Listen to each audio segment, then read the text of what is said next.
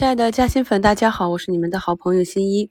现在是二零二三年八月十五日下午两点二十分。那目前呢，市场已经慢慢的在往回拉，有三千五百家下跌，一千三百家上涨。外资呢，在下午一度是流出超过一百亿，从一点半左右开始啊，慢慢的往回流。想要修复指数呢，一定是权重股，权重股呢，无非就是中字头。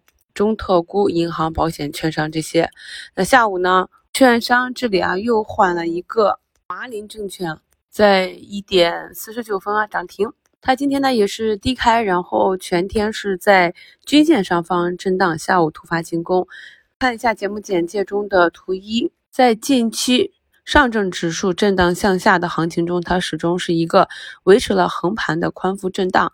啊，给大家贴了两个图，是方便朋友们更好的以图形去理解为什么我说不能格局。因为大多数的近期大涨的个股都无法持续的向上，往往是冲高回落或者大涨之后紧接着大跌，然后次日的反包。所以这里看到下午华林证券沿着十均反包涨停啊，也带动着。前期的啊两个百分之二十涨停的互联网金融安硕信息，也是全天以爬台阶的形式，终于以两点十二分封上涨停。有了带头的个股，后排的首创、中银、指南针、财富趋势都在往上拉啊，就是一个板块的联动效应。同时呢，金融三剑客，银行、保险也是一起跟涨。那现在证券 ETF 呢是上涨百分之一点六，银行、保险。板块板指呢也是上涨一点五个点左右，中国银行、邮储银行这些权重股都在拉涨，呃，又给我们今天的指数拉出了一个大长腿啊！暂时呢是没有破新低。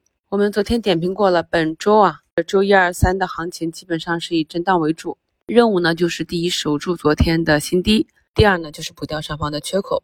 上一轮市场的上涨是由证券、金融、保险带领的，呃，经过了反复的矩阵之后。板块想要持续的向上攻，再次引领指数向上是比较难，所以这里跌到了一个新低的区间，再来启动这金融三驾马车，更多的是一个呵护指数的作用。后期呢，指数持续的上攻，还是需要有板块能够持续的走出来。我们从下跌排名居前的板块可以看到，今天主要是昨天上涨的九天、餐饮、传媒这些，一天上涨呢，直接第二天就。向下跌掉了昨天的涨幅，科技、芯片、半导体这里啊，多是以震荡向下的节奏运行。浪潮信息啊，今天也是最低跌到四个多点，又形成了一个阴加阴。盘前有利好的工业富联也是一度跌到绿盘。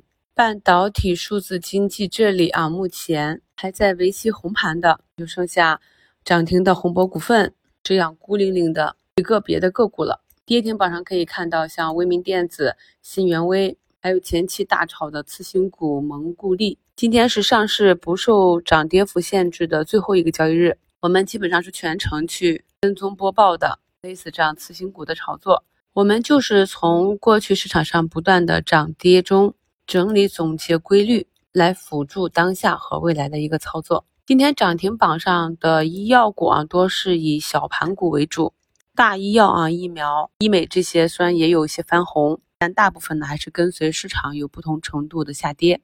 最近呢，关于医药板块我们聊的比较多。医药板块经过了漫长的三年的下跌，基本上所有的利空都已经兑现。像过去几年的集采，现在的打击腐败，在一周展望里也给大家详细的去分析过啊。所以尽管这个板块的行情还没来，但确确实实有可能是已经进入到一个历史大底的阶段。我们看到一个板块上涨到涨势结束。顶部派发都要震荡几天、几周，甚至一两个月的时间。相应的，市场和板块的筑底阶段，往往是要比筑顶的阶段要复杂的多。朋友们有时间可以多去看看市场以及个股在过去周线和月线级别筑底的过程中，日线分时的走势和公司的消息情况，能够帮助我们以更好的心态，有效的应对当下的震荡。目前距离收盘还有二十分钟，两市的成交额呢仅有六千多亿，在这种萎缩的成交量下，只能先看止跌。市场想要走出新的方向，都需要量能的配合。而我在昨天的午评里已经跟大家贴图看了，伴随着市场昨天再次走出新低，我已经按照长线口诀进行了仓位的布局。那之后的操作呢，就是跟随市场。如果有突发的变化呢，也会及时的给大家去分享更新。感谢收听，我是你们的好朋友新一。